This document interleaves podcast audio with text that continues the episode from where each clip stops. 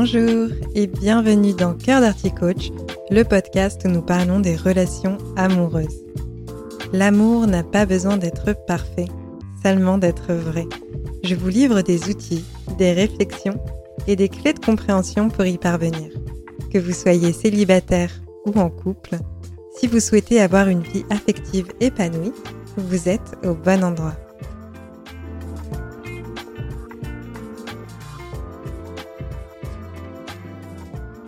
Bonjour à toutes et à tous. Cette semaine, je vous retrouve avec un sujet qui me tient à cœur. Cela concerne les relations inachevées.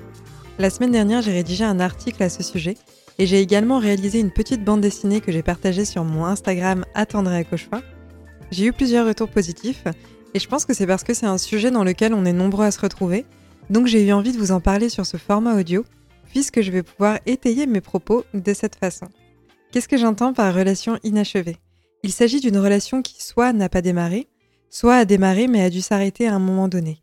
Jusque-là, rien de très innovant, mais la particularité de ces relations est qu'elles nous laissent un goût amer car elles semblent incomplètes, dans le sens où on avait beaucoup d'espoir dans la relation, mais finalement elle n'a pas eu d'avenir.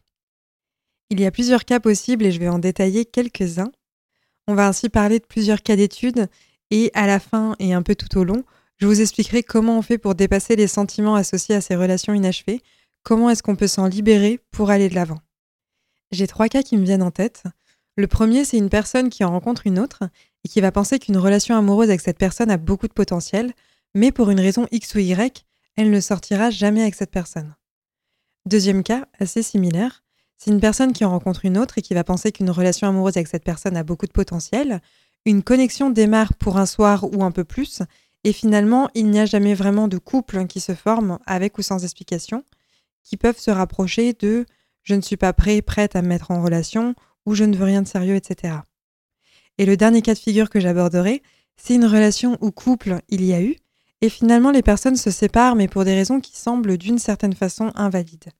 Cela pourrait être on s'est rencontrés trop tôt, c'est dommage, on a envie d'expérimenter alors on se sépare, ou alors l'une des deux personnes a dû déménager ou partir à l'étranger pendant une longue durée et avec la distance on met un terme à la relation, ou encore une raison comme de l'adultère, ce n'est pas le sujet du podcast, mais des fois on peut avoir le sentiment de et si c'était pas arrivé, on serait toujours ensemble? Ou encore on va se séparer à cause d'un choc de culture, une différence de religion, la belle famille qui refuse d'accepter le partenaire, etc. Et en citant tout cela d'ailleurs, ça me donne plein d'idées de sujets à aborder, mais revenons-en à nos moutons.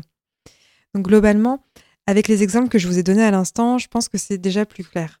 Une relation inachevée, c'est comme un point-virgule, une respiration une pause et après celle-ci, on a envie de reprendre. La relation inachevée, c'est cette idée de dire je pense vraiment que ça aurait dû marcher, mais on ne le saura probablement jamais. Et il y a des cas de figure où cela peut induire des comportements qui ne vont pas être bénéfiques pour notre vie affective.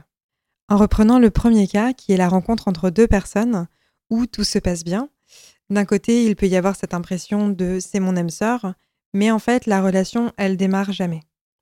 Potentiellement, si elle démarre pas, c'est parce que l'autre personne est en couple, mais on ne le sait pas, donc on commence à fantasmer une relation avec la personne. Ou cela peut être parce que, entre-temps, la personne n'est plus disponible, donc on a l'impression de se faire damer le pion.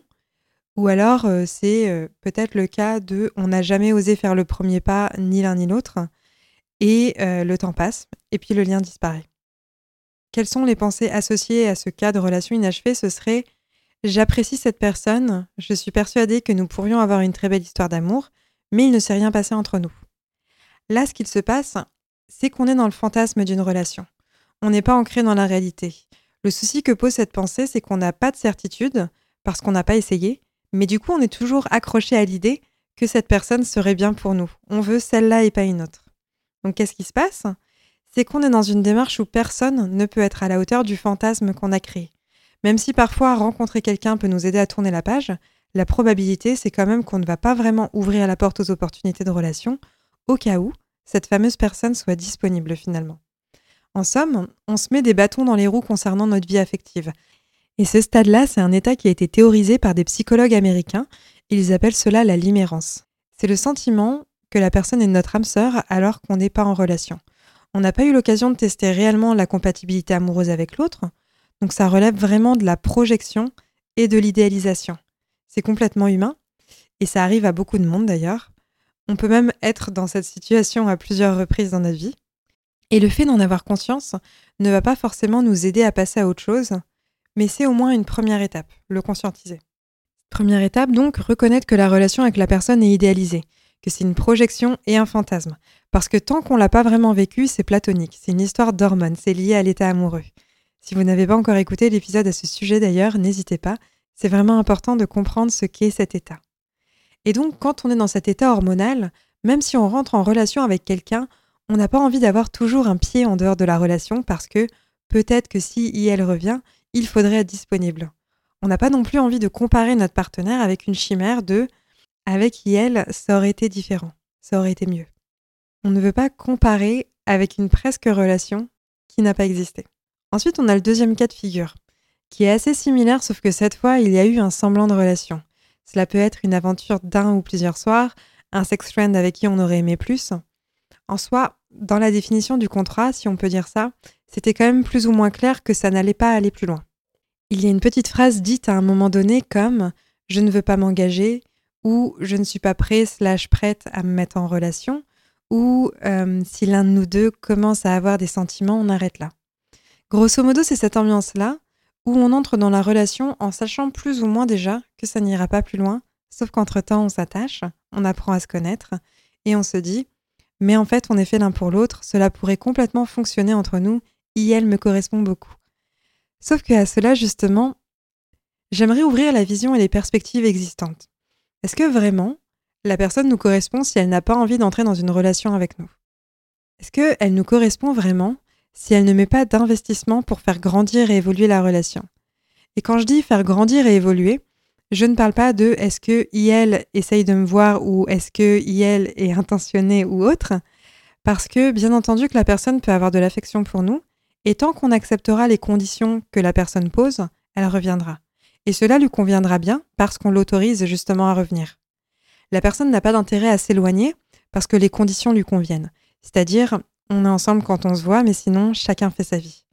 Il n'y a pas de projet, il n'y a pas d'engagement. Et malheureusement, certaines de ces personnes resteront avec nous et reviendront, même si elles savent que ça nous blesse, parce qu'elles ont tout de même plus d'avantages à rester que d'inconvénients. Je pense que dans ce cas de figure, il n'y a pas de solution miracle, il faut sortir de la relation. Ce qui est compliqué quand on le vit, c'est que on a déjà patienté un certain temps, alors on n'est plus vraiment à ça près. Plus on patiente, plus on va continuer de patienter parce qu'on ne veut pas avoir patienté pour rien. Il y a une forme d'aversion à la perte. On ne veut pas avoir perdu notre temps, et quitte à avoir patienté, il y a cet espoir que peut-être hein, cela va laisser suffisamment de temps à l'autre pour changer d'avis, alors qu'en fait ce n'est pas comme cela que ça se passe. Le souci quand on reste trop longtemps dans les deux cas de figure précédents, c'est qu'à un moment donné, on peut commencer à perdre notre estime de nous-mêmes, dans le sens où on va commencer à se poser plein de questions. Pourquoi elle ne veut pas être avec moi? Est-ce que j'ai fait quelque chose de mal? Est-ce que j'ai un énorme défaut? Est-ce que je devrais faire quelque chose différemment? Est-ce que c'est pareil pour tout le monde ou c'est juste avec moi qui elle ne veut pas être? Pourquoi cela n'a pas fonctionné? Et ces questions qui restent en suspens et qui ne trouvent pas de réponse, elles viennent ronger petit à petit notre estime de nous-mêmes. Du coup, cela devient un peu des montagnes russes émotionnelles entre l'appréciation des moments passés et les remises en question fréquentes où on se sent nul et en échec amoureux.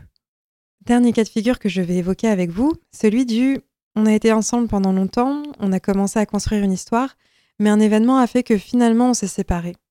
Je le disais précédemment, culture différente, une belle famille qui n'approuve pas, déménagement à l'étranger, peut-être même une rencontre en voyage, un amour de vacances avec qui on aurait bien aimé continuer. Dans ce cas-là, on est déjà un peu plus dans le concret parce qu'on a quand même construit une relation avec un engagement mutuel à un instant T. Il y a un sentiment d'inachevé dans le cas où on a l'impression que la situation nous échappe parce qu'on aurait bien aimé continuer, mais raison X ou Y fait que on a dû mettre un terme à la relation. Sur ce cas-là, le comportement lié va être de ne pas s'investir complètement dans les relations suivantes, être dans la comparaison avec la précédente relation. Et on rejoint du coup le cas numéro 1 où on est dans l'idéalisation. C'est-à-dire qu'on va conserver uniquement la vision idéalisée de la relation. On va garder le ça aurait dû marcher, c'était super entre nous, et on va oublier tout un pan de la réalité qui est que cette relation avait également des défauts et des inconvénients. On préfère en fait se rattacher uniquement au positif, mais d'un côté ce n'est pas faire honneur à la relation, puisqu'on évince toute une facette de celle-ci. En résumé, quand on est dans le schéma de relation inachevée, on va être fermé à l'amour et on peut perdre en confiance et en estime de soi. Fermé à l'amour, c'est-à-dire qu'on ne s'intéresse pas et on n'a pas envie d'aller vers des relations qui ont réellement du potentiel. Si on est quand même en relation, on est un pied en dehors au cas où l'autre revienne. Parce que dans l'idée, toutes nos pensées vont vers cette relation inachevée, et donc cela nous empêche de nous épanouir dans notre vie affective.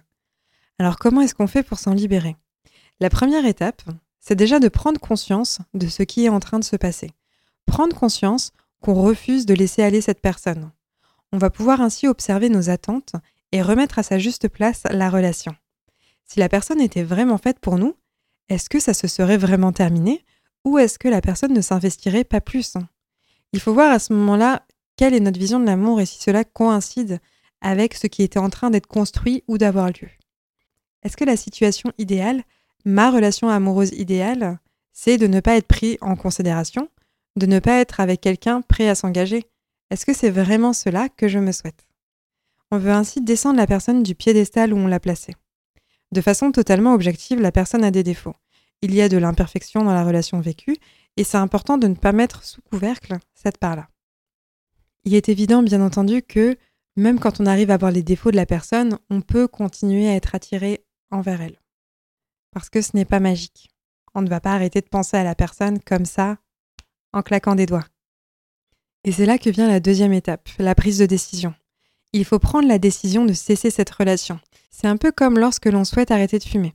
Il ne suffit pas de se dire qu'on aimerait bien arrêter, il faut prendre la décision. Une fois cette décision prise, on va pouvoir passer aux actions. Actions qui vont être dans la troisième étape. Quelles actions peut-on mettre en place? Eh bien, dans un premier temps, couper les ponts peut être efficace. Il est difficile de sortir une personne de notre tête quand celle-ci fait partie de notre quotidien. Donc une coupure est fréquemment bénéfique. Ensuite, si vous en ressentez le besoin, pleurer est important. Pleurer autant que nécessaire pour vivre votre deuil de cette relation et tourner la page. Le sport est généralement une activité bénéfique aussi pour prendre soin de soi, puisque ça va permettre de libérer des endorphines et nous remettre dans une mouvance, dans une énergie créatrice, et ça redonne une forme de pouvoir sur notre vie. Je dis ça puisque la posture que l'on adopte dans le cas d'une relation inachevée, c'est l'attente, c'est la mise à disposition pour l'autre. Donc on est dans une forme de passivité, on n'est pas vraiment acteur de notre vie. En résumé, on observe, on prend la décision de tourner la page et on met en place des actions qui vont nous permettre à y parvenir. Bien entendu, c'est souvent plus simple à dire qu'à faire. C'est pour cela que quand on est soutenu dans cette démarche, cela peut nous aider à mieux traverser ce cap, qui n'est pas toujours facile. C'est quelque chose qui peut être vu en thérapie ou en séance de coaching. J'espère que cet épisode vous a plu. Ce sujet des relations inachevées me parle beaucoup puisque je l'ai moi-même vécu dans le passé. En tout cas, j'espère que je n'ai rien oublié. Comme toujours, si cet épisode vous a plu, n'hésitez pas à le partager à une personne qui pourrait être intéressée. De même, vous pouvez aussi m'envoyer un message pour me faire un retour, cela me ferait chaud au cœur. Je vous souhaite de passer une très belle journée. Mon cœur est avec vous. À bientôt.